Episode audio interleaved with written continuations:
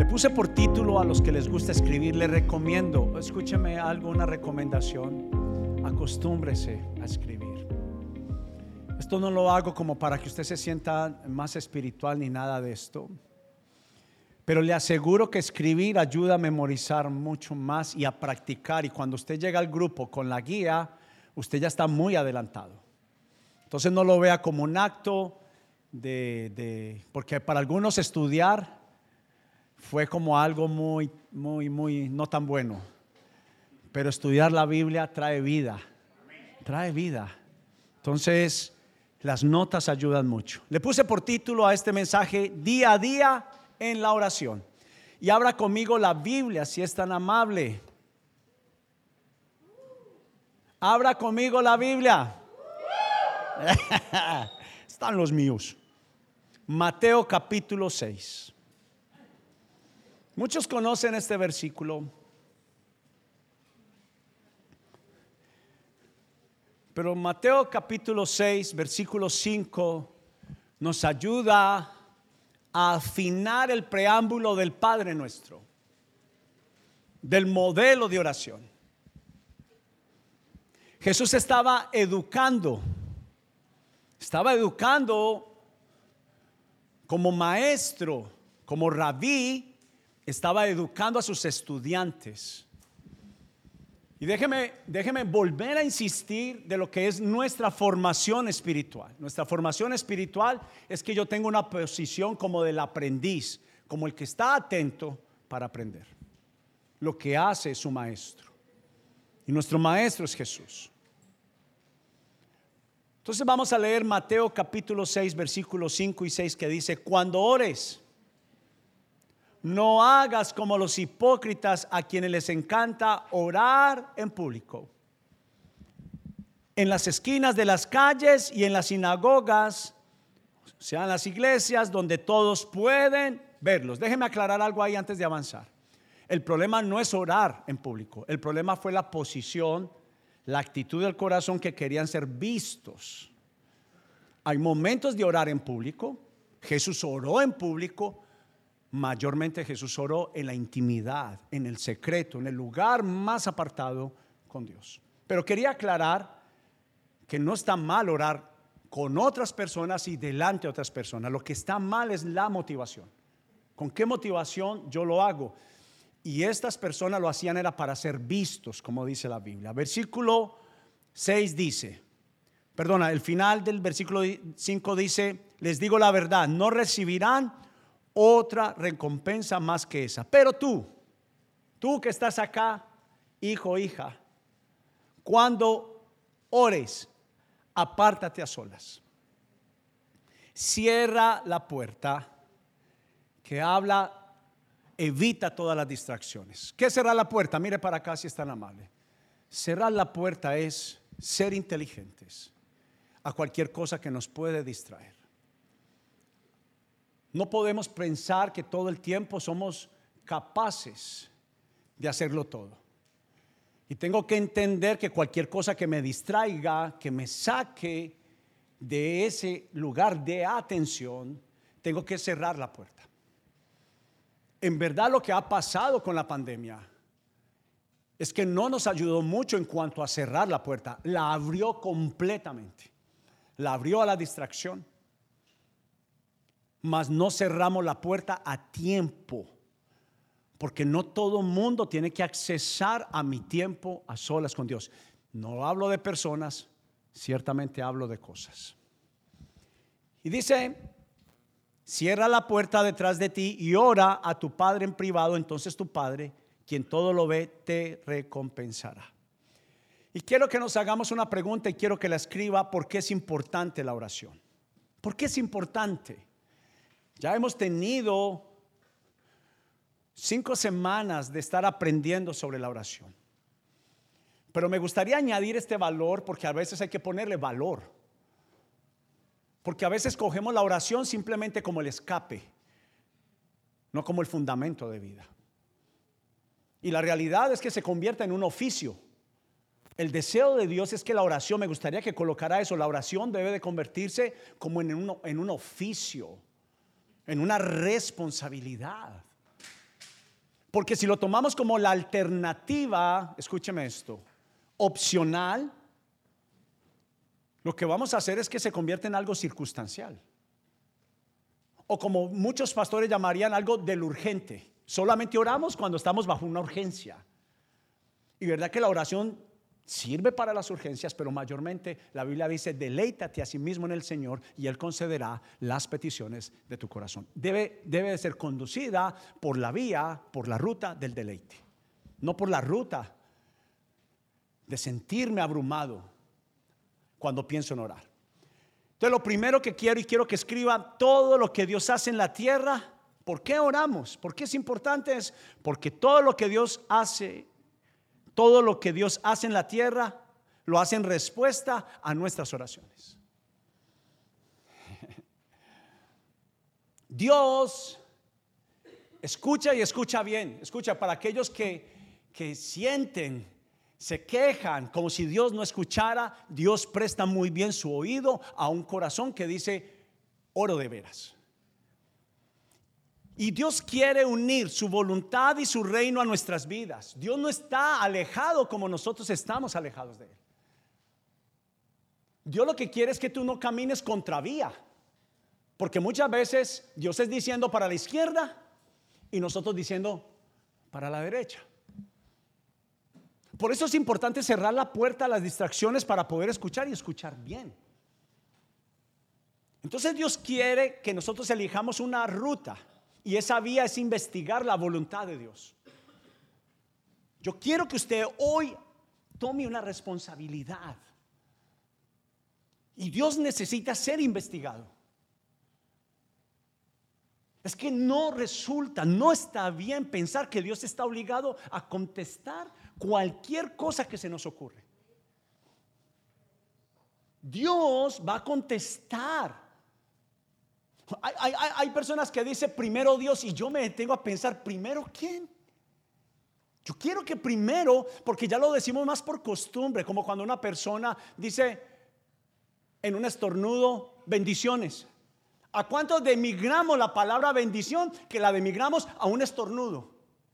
Cuando decimos Dios te bendiga, es el reino de Dios, es el mundo de Dios, la intención de Dios sobre la vida de una persona, sobre la familia de una persona.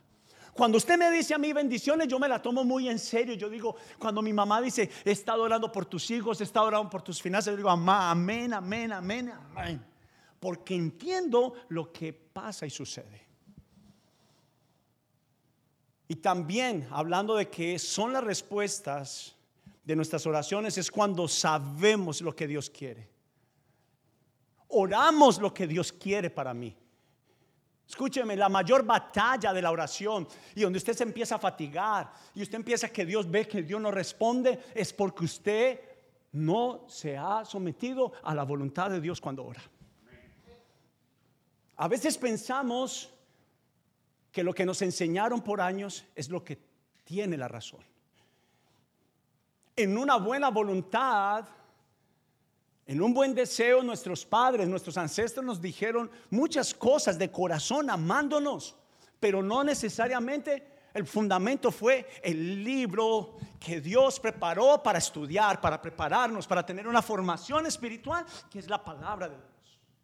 Por eso cuando una vez más, hasta que Cristo venga y hasta que Dios me permita ser tu papá, te voy a recordar esto. La palabra de Dios es el mismo Jesús al frente mío, con sus labios hablándome. Yo tengo que pensar que la palabra de Dios no es simplemente un libro. Son las palabras que me edifican, que me educan, que me instruyen.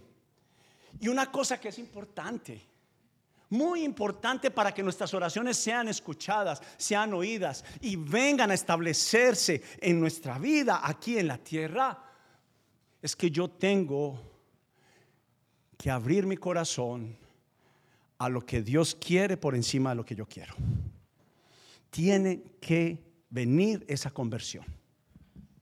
Número dos, porque es importante? Porque orar es declarar lo que Dios ya declaró en el cielo. Imagínese, Dios como rey estableció un decreto y nosotros orando algo contrario a ese decreto. Algo que quiero enseñarle poderoso, es una bomba nuclear en la oración, es cuando usted declara lo que Dios ya declaró, lo que Dios ya estableció. La Biblia habla del futuro, habla del presente, habla de un pasado. La Biblia dice, los pensamientos que yo tengo de ustedes son pensamientos de bien y no de mal.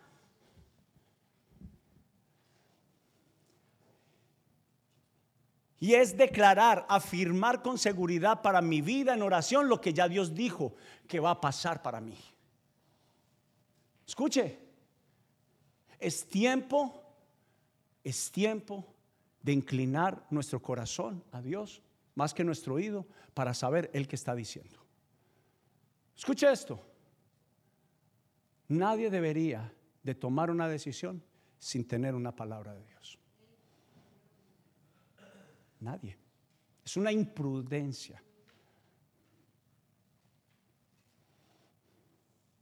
Por eso muchas veces nos ponemos a pensar, ¿por qué no me salen las cosas? Porque Dios no puede respaldar lo que Él no ha dicho nos cuesta someternos. Ahora llegamos, llegamos a un momento donde dice, yo quiero obedecer a Dios, pero ¿cómo yo reconozco? ¿Cómo yo entiendo lo que tengo que obedecer? Y habla de lo que hemos venido haciendo este mes, de acercar tu corazón al corazón de Dios. Muchos se detienen en que no tienen la capacidad de poder responder a la demanda de Dios. ¿Y sabe algo? Vez tras vez, yo vi que Jesús se acercó al que no sabía. Jesús se acercó al que no entendía. Todo el tiempo Jesús pasó en medio de gente iletrada, cómo empezó todo este mundo nuevo de Casa Evidencias desde una enseñanza que se dio diciendo, los rabís escogían a los más inteligentes, a los más capaces. Gente que no solamente memorizaba los cinco primeros libros de la Biblia, los niños israelitas memorizan, empiezan a leer memorizando los, cinco primeros libros de la Biblia. Pero esa son, simplemente era la primera etapa para elegir a los mejores de los mejores. Después habían etapas y pruebas para que el maestro dijera, tú serás mi discípulo, tú serás mi estudiante. Y Jesús vino. Escuche, por eso es importante. Nunca volvamos a decir ni a pensar que es más importante lo que hacemos que lo que somos. Pedro no sabía leer y escribir, pero lo que él era era todo lo que Dios necesitaba. Hay una sola persona en el mundo que Jesús dijo, lo que ella ha hecho quedará para la memoria generaciones. Y fue una prostituta.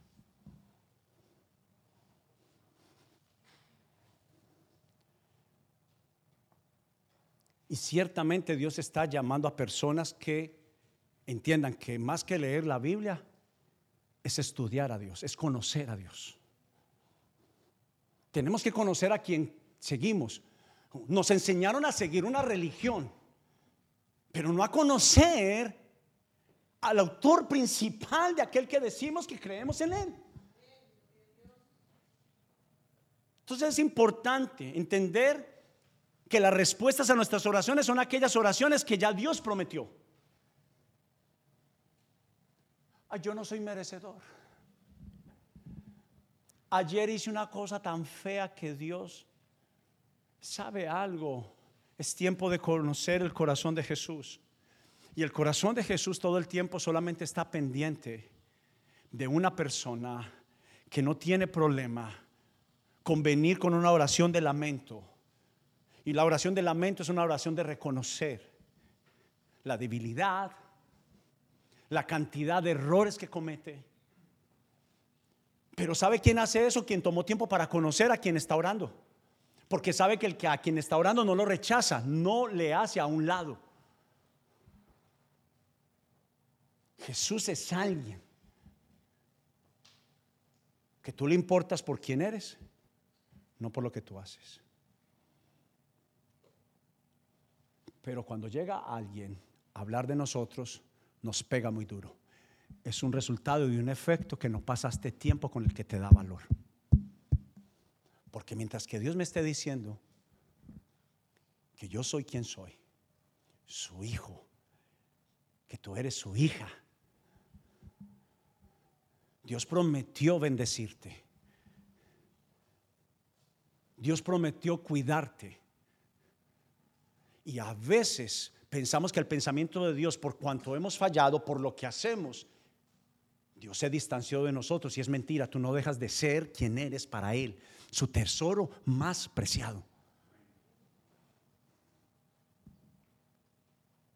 Es que a veces hemos tomado malas decisiones queriendo honrar a Dios y Dios valora eso. yo aquí tal vez me estoy metiendo en algo, en una pelea de conocimiento. Dios honra el hecho que tú te hayas tomado el tiempo, aún te hayas equivocado, queriendo agradarlo a Él.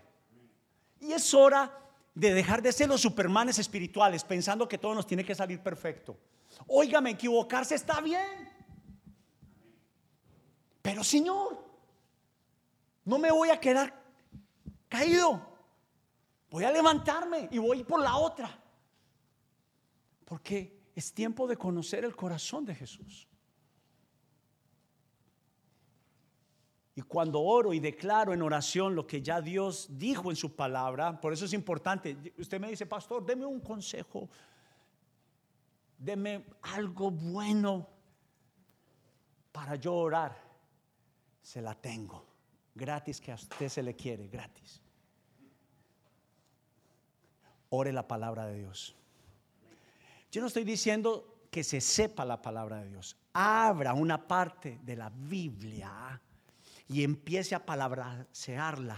La Biblia dice que uno se entrelaza con los dichos de su boca. Si usted maldice, usted empieza a recibir ese mundo de muerte, de maledicencia en su vida, en su corazón, porque de la abundancia del corazón habla, se manifiesta, se ve.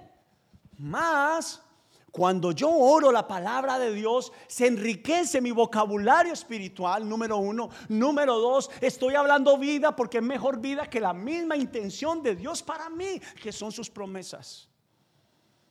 Y ahí es cuando yo siempre digo, cuando oro y declaro la oración que Dios ya prometió en su palabra, por ejemplo, lo que está en crisis, yo ya entiendo que la Biblia dice que Dios prometió su paz y que su paz es verdadera. Yo no les doy la paz que el mundo les da. La paz que yo doy se queda. No es el guaro del momento que queremos aquietar nuestra alma. Ni es Yolanda, la reina de la parranda, ahorita en diciembre. Tenemos una canción que se llama Tumba la rumba, para diciembre. Tumba la rumba. Tumba la rumba. Pero ya Dios declaró que lo que me está enfermando mental, emocional, familiarmente, ya Él prometió, dijo, por las llagas de mi hijo, quien moriría en la cruz, ya tú eres curado. Y es cuando se prenden las alarmas, cuando usted tiene que soltar el reino de Dios en su boca. ¿Aló? Cuando está ese hijo, esa hija que está así Ahí es cuando usted desata el reino de Dios con su boca. Declara lo que Dios dijo. El Señor guarda en perfecta paz a los que perseveran en ti. Señor, y yo he perseverado. Entonces tú vas a tener mi casa, que es una casa de pleitos, en completa paz. Hoy no es una casa de paz, pero mi casa será. Y yo declaro, según lo que dice tu palabra, está escrito que mi casa es una casa de paz. Número tres, número uno, todo lo que Dios hace en la tierra lo hace en respuesta a nuestras oraciones. Número dos, orar es declarar lo que Dios ya declaró en el cielo. Número tres, por medio de la oración aprendemos a hablar vida 24 horas, 7 días a la semana. Yo quiero insistir en lo que mi pastor me enseñó. Deja de maldecir. Deja de renegar. Ustedes no son, a veces no somos los hermanos de la alabanza, somos a veces los hermanos de la quejabanza. Si llueve, mal. Si hace frío, mal. Yo no sé cómo hay gente que dice, ay, yo creo que este invierno va a ser el peor de todos. ¿Cómo llama más frío?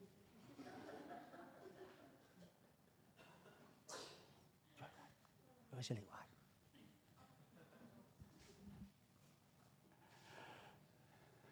Pero una persona que ora y entiende el poder de la oración es una persona que todo el tiempo es un manantial de vida para otros. Donde la gente quiere beber. Pero como estamos basados solamente en mis necesidades, si sabe, Dios dice quien presta su vida para otros, ha ganado la atención de Dios. Mientras que está vendiendo, usted puede bendecir. Mientras que está tejiendo, usted puede orar por otros. Mientras que usted está en su arte, en su trabajo, en la universidad, usted entienda, usted no es un agente 007 del Señor, usted es un agente que no, no está encubierto, usted es un agente que es la sal y la luz de este mundo. Y Jesús dijo que nos ganamos con una sal cuando pierde su sabor. Digo, Jesús dijo, los que son luz, los que son lámpara, no son para ponerlos debajo de la cama, se ponen arriba en la mesa más alta. Y una persona que ora la palabra de Dios, habla vida y habla vida y es luz donde hay oscuridad. Perdóneme algo que voy a decir porque esto le va a ayudar tanto al religioso como al que no habla de Jesús ni a nadie. Pero nosotros no tenemos que ponernos un letrero, soy cristiano. De hecho, cuando yo veo que hay una persona que forza demasiado, gloria a Dios, aleluya, está bien, glorifique al Señor. Pero acompañe esa gloria con una consecuencia, las acciones. Tráigale ahora en diciembre una caja de galletas al jefe que mira feo.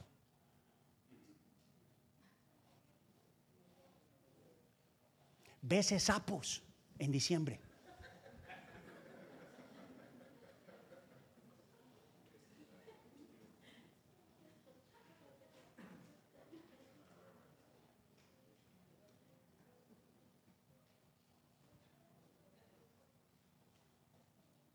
Pero no podemos ser más los que respondemos mal por mal. Pero una, una, persona que ha pasado verdadero tiempo con Jesús en la mañana y pasa tiempo en la instrucción, en el manual de vida. Él, él dijo, él, mi líder, mi pastor, mi Jesús me enseñó, bendice a los que te maldicen. Así no te quiero salir. Yo, digo. Así sude como yo. Habla de una rutina constante, de alguien que tiene un estilo de vida de oración y por resultado se le refleja. No tiene que forzar, aleluya, gloria a Dios. Perdóname, no seamos religiosos, asustamos, espantamos gente. Ah, no le gustó a los que les gusta. yo digo, gloria a Dios, pero lo digo en el secreto, lo digo, pero no lo forzo. Me hago entender para mostrarme más espiritual, para mostrarme mejor que el otro. Esas son las oraciones públicas que Jesús no quiere. Más cuando es como, yo pienso que el que no cree en Dios o el que cree, pero piensa que lo que nosotros le estamos ofreciendo es una religión, y pone una pared, un muro, esa persona no necesita que le digas gloria a Dios, esa persona necesita que tú atiendas su corazón. Alguien que pasa tiempo con Jesús sabe que a Jesús lo que más le importa son personas. Por consecuencia, si yo digo ser un seguidor de Jesús, lo que más me tiene que importar son qué? Personas. Es que no se trata de mí papito, bájese del pedestal.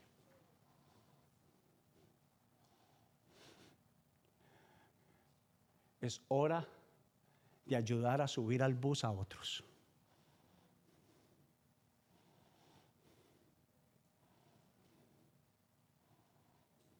De ser una escalera para otros, de ser un puente para otros. No importa si él va a escalar por el momento más alto. Ay, ay, ay.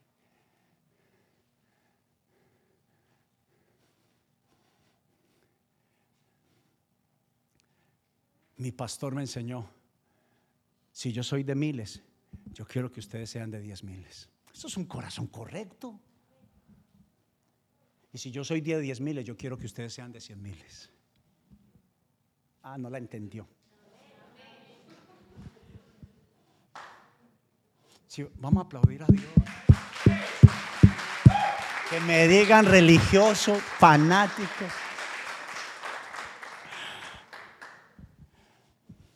La tendencia es que somos en casi todas las cosas negativos. ¿Sí o no? Y nos acordamos más de las cosas malas. Eso parece, cuando nos llaman para lo malo.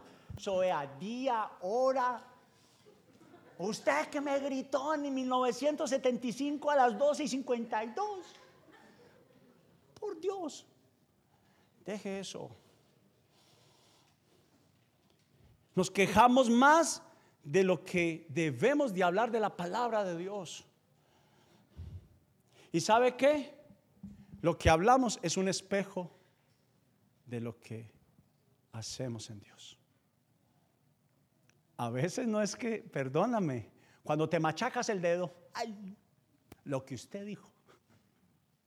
En ese momento cuando se machacó el dedo,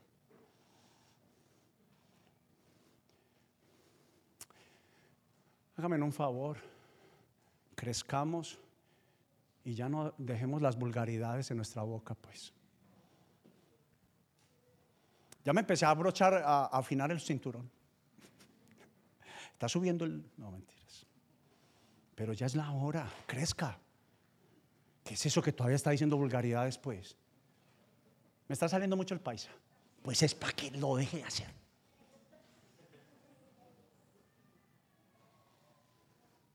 ¿Qué es eso? No, no, no, no.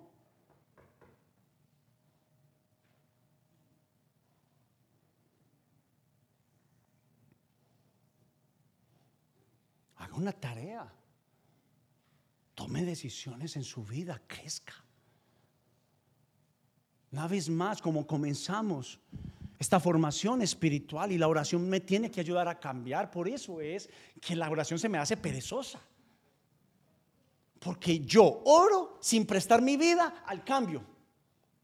Voy a la iglesia, pero sigo siendo el mismo. Peor, te haces un daño peor. No vengas a la iglesia si no tienes decidido cambiar. Pero ¿qué es? Cambie. No se vaya. Hay algunos, ah, bueno, pastor, me voy. No, no se vaya, no se vaya, no se vaya.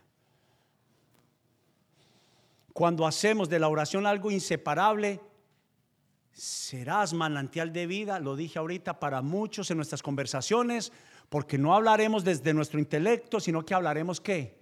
Lo que hablamos con Jesús. Oh. Y por eso es que a veces usted dice palabras estrategias, cosas que usted no escuchó y usted no leyó. ¿Sabe quién se las dijo y usted ni, cuenta se dio? Jesús. El Espíritu Santo puso estrategias en ti que no se las dio alguien más. Yo trabajé en una de las empresas más grandes de alimentos del mundo.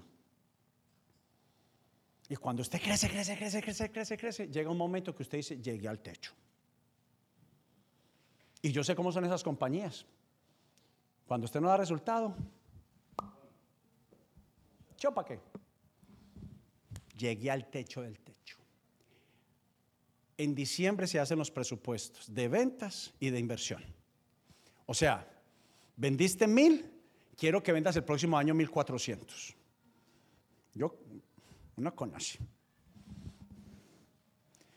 Y empiezo yo dame, Señor, una estrategia. Y se me ocurrió que hasta el día de hoy, donde llego, traigo ese plan, se llama el plan 70-30. ¿Sabe quién me lo dio? No importa, diga que pastor tan exagerado, tan fanático, no me importa, pero me dio resultado mi hijo. Le dije a mi jefe y lo llamé al jefe nacional. Yo era el gerente del North East de esa compañía. Le dije, voy para Texas. recíbeme, pero dime primero a qué vienes. Yo te tengo la estrategia de crecimiento del próximo año. Cuéntame un poquito. Me dijo, ven. Cuando le presento la estrategia, le digo, mira, esto que vengo haciendo, te traigo 10 supermercados.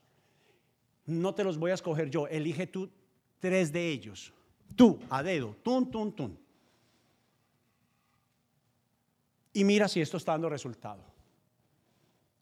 Me dijo, ok, este, este y este. Cuando miró los tres y miró los resultados del plan 70-30, no, no se pierda la próxima semana y le cuento que es el plan 70-30.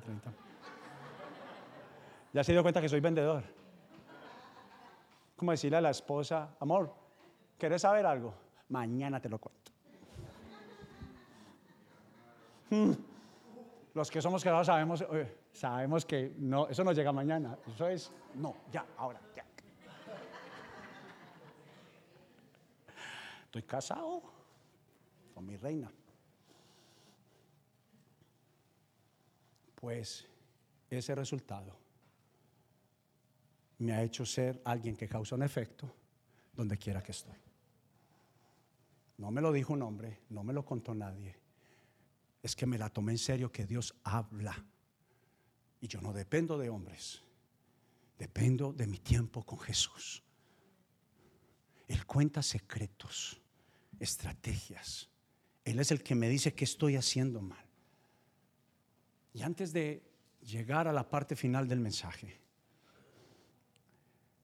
hay gente que dice, yo no siento a Dios, yo no sé si Dios es real.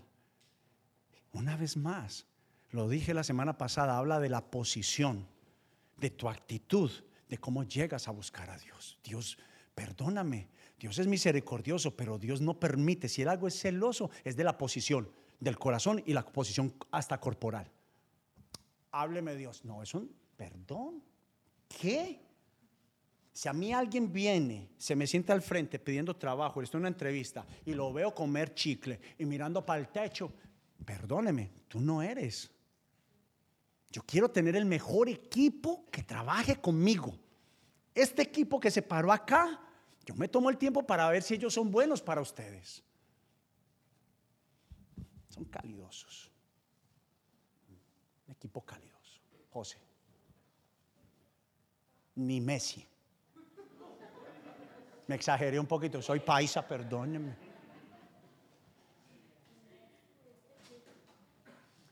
Quinto. A cuarto. Cuando oramos, entregamos a Dios nuestras cargas. Oiga, Dios, usted es Dios, pero déjeme aquí este. Este lo llevo yo, no. Jesús dijo, vengan a mí los que están cansados y trabajados y yo les haré descansar. Le damos nuestra confianza a Dios de nuestras preocupaciones, de nuestro estrés, de nuestras deudas. Se las entregamos por completo. Completo. Cuando oramos le demostramos a Dios que nosotros no dependemos de nuestro talento, de nuestro esfuerzo, sino de su gracia, de su favor, de que su presencia venga con nosotros cada día. No es la camisa que se pone, no es el arte de la forma como usted habla, es la gracia de Dios. Quinto, en la oración le abrimos el corazón, le abrimos nuestro corazón a Dios. Una vez más volvemos a insistir en la oración de lamento que a veces escondemos. Somos muy buenos para ponernos la máscara. Usted está caminando. ¿Cómo está? Bien. No. En verdad, estoy pasando por un momento de dificultad. Segundo consejo, importante y relevante. Sea vulnerable, hombre. Deje de hablar mal, deje de decir vulgaridades. Pero dos, dos. Seamos quien somos. No tenemos que tener una imagen de quien no somos. La imperfección, la Biblia dice que Dios se perfecciona en mi debilidad. Y a veces hemos sido eh, superhumanos. Y a Dios no le gustan los superhumanos. Déjeme decirle algo bien serio, algo bien claro. A Dios no le gusta la arrogancia. Es algo, una vez más, es un Padre de amor y por cuanto nos ama nos corrige. Yo tengo que decir, cuando alguien me pregunte, perdóneme, pero es un tema de gustos futbolísticos, pero para mí no es un tema futbolístico. Maradona para mí no es un buen ejemplo. Terrible, el más malo de todos. Perdón si aquí hay un argentino. Pero entre Cristiano Ronaldo y Messi, yo me quedo con Messi.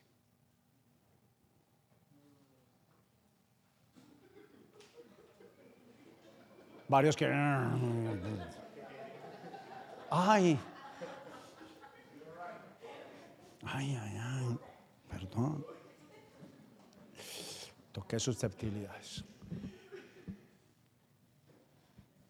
Hay artistas, los mismos artistas cristianos, están más pendientes de la espuma de la Coca-Cola.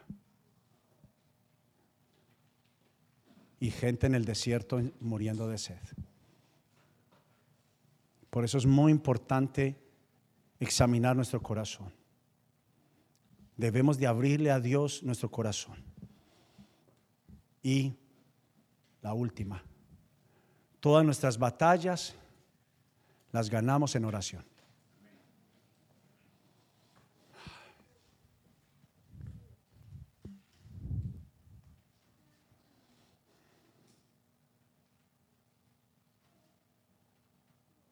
Una, una, forma muy poderosa de, de ganar Esto me lo enseñó mi reina, mi esposa. Ella, ella me enseñó esto.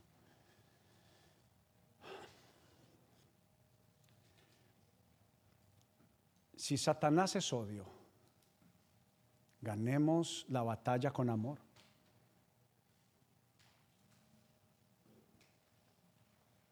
Si Satanás es el padre de toda mentira y todo engaño, pensámoslo siendo agentes de la verdad.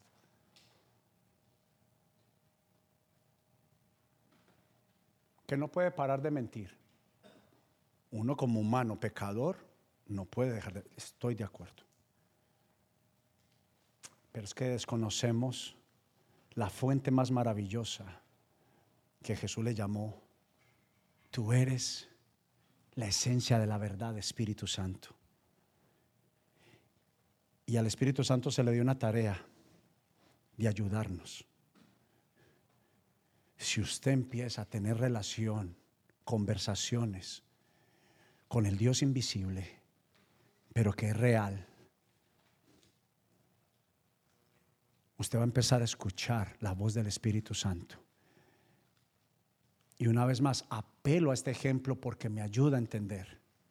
A los cajeros no los capacitan viendo los billetes falsos. A ellos los capacitan viendo los billetes verdaderos para que cuando venga el falso lo puedan reconocer. Orando, conociendo al Espíritu Santo, yo conozco la verdadera voluntad de Dios para mi vida.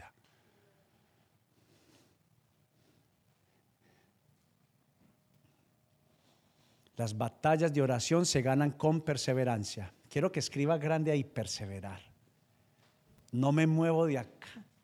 Y no es peleando con Dios. Los que vinimos el viernes enseñé algo. Los que estaban esperando la sanidad, Jesús los envió. Vayan. Y fueron sanos cuando Jesús les dijo no, cuando fueron. Y ese tiempo de pasar de Galilea a Samaria, esa distancia que había en la frontera, es el proceso que yo le estoy diciendo a Dios, yo me estoy tomando esto en serio.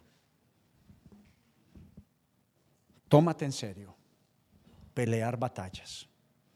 Y habla de alguien que las pelea con firmeza, decisión, para pelear contra la pereza. Escucha, aquí están los invasores de la oración, estoy terminando. Llámelo así, invasores de la... De la Sí. ¿Cómo se le dice al que le da pereza?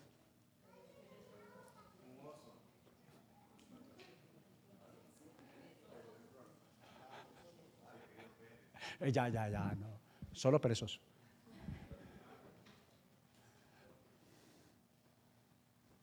Perdón, muy simple. A mí, a mí me dejaron de gustar esos mensajes extraordinariamente espirituales que ni siquiera uno los, los, entendía. Puntual, tun. Perezosos. Pereza. Pereza.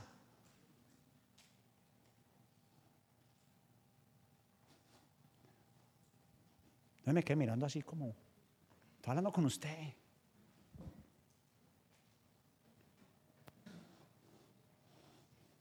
Jonathan. Pero también quiero hablarle de tres invasores. El activismo, las distracciones que mayormente vienen por los problemas, las aflicciones. Ay, Satanás es el papá del escándalo. Te la pone más grave de lo que es, te desespera y te decepciona mucho más para que tú pierdas la fe en Dios. No, con la palabra le demuestro. No importa que le repita el ejemplo, mijito, lo necesita.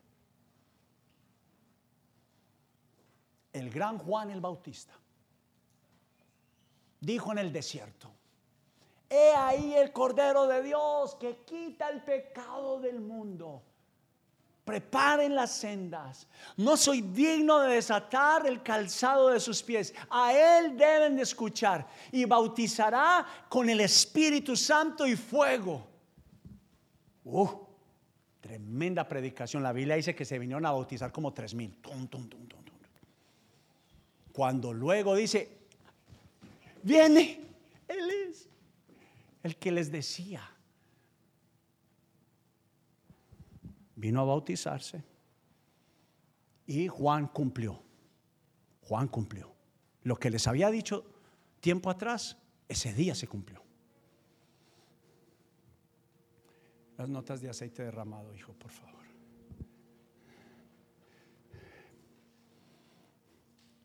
Juan he llevado a la cárcel.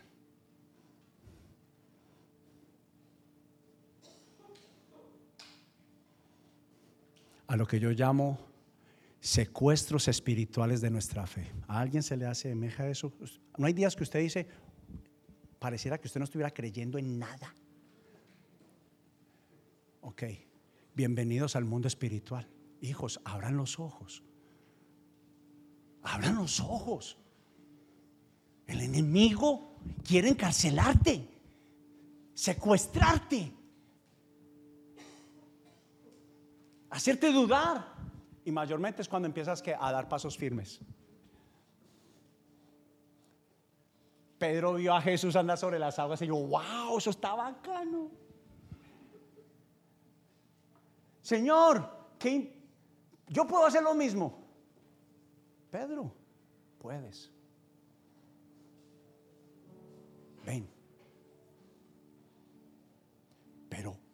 Cuando empezó a ir profundo y cuando vio que ya de la barca iban como tres pasos, espere, espere, no estaban cerca de la orilla, estaban mar adentro. Es que la prueba no era fácil. ¿Sí o no? Pero apenas vio que se estaba alejando a una distancia como que no voy a alcanzar a llegar a la barca. Si me hundo, no alcanzo a llegar a la barca. La Biblia dice que se empezó hundir. Juan el Bautista se hundió en la cárcel. ¿Por qué? El que sacó por el New York Times diciendo, ahí el Cordero de Dios, luego manda a preguntar, mándenle a, preguntar, díganle que si Él es. Es que es lo que pasa en la cárcel, en la circunstancia. Cuando el enemigo viene con tormentas, hacerte dudar, quiere robar tu tiempo de oración, porque él sabe que ahí está el poder del Espíritu Santo. El reino de Jesucristo se cumple de alguien que presta su vida, su corazón, a escuchar y a poner por obra lo que Él dice. Entonces ahí funciona el reino de Dios. Y es la única parte en la Biblia que dice que Dios va a respaldarte.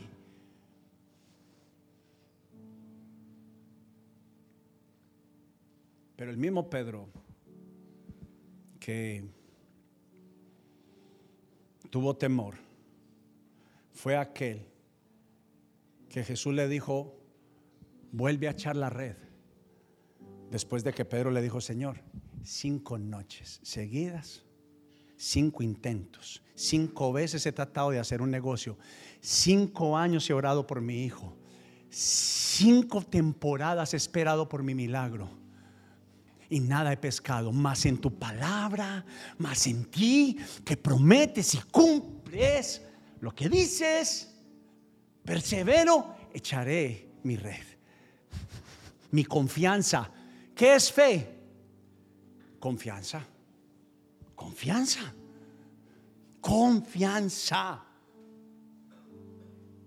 Y el Señor te dice, estarás bien. Cambiemos.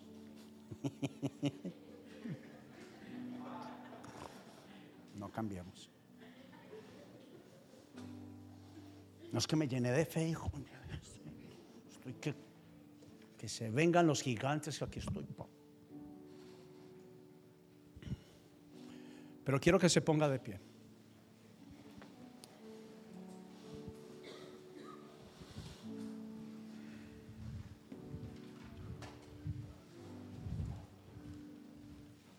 No soy Mohamed Ali ni Mac Tyson.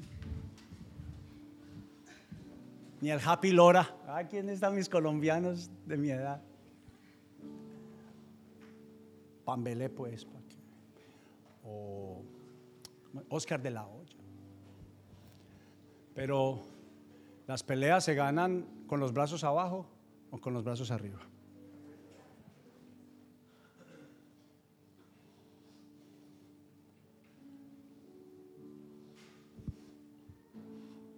¿Cuándo debemos de tener los brazos arriba?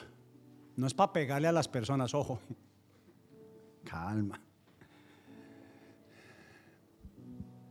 Es para tener las palabras de Jesús como disparadores. Arriba. Cuando tu familia te traiciona. Cuando tu familia te traiciona.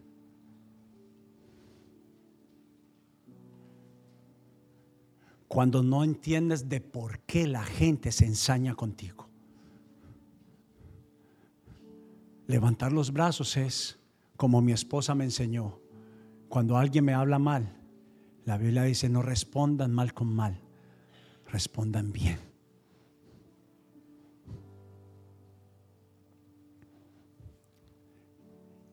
Y la posición que escribí acá es de la actitud de un soldado valiente, no de los que están atrás o de los que retroceden. Entre más fuerte y violenta está la batalla, más quiere estar en la primera línea. Esa es la actitud del soldado de Jesús. Cuando el esposo está grosero, usted no viene a pelear con sus fuerzas. Usted viene a estar en la primera línea de batalla de oración. No es peleando contra tu esposa. La Biblia dice que no es contra carne ni sangre nuestra pelea. Porque está tirando patadas al aire. Peor, se está haciendo daño a usted. Porque está peleando contra su propia carne. Está golpeándose usted mismo. Tu esposo y tu esposa, tus hijos, tu familia, están en un proceso de crecer. Tus expectativas han estado demasiado altas. Tus expectativas para que estén altas solo deben de estar en el Cordero de Dios que quita el pecado del mundo. Entonces quiero invitarle a practicar. Y no hay nada más poderoso que la oración cantada. Dice el Salmo 27 que estando en el santuario de Dios, en su casa, vendrá el enemigo para ver dónde estás y no te encontrará. ¿Sabes por qué? Porque cuando adoramos estamos bajo las alas del Altísimo, bajo la sombra del Omnipotente. Pasarán los enemigos. ¿Dónde está? ¿Dónde está? Y se va. Mas someteos a Dios, resistir al diablo y él huirá de ustedes.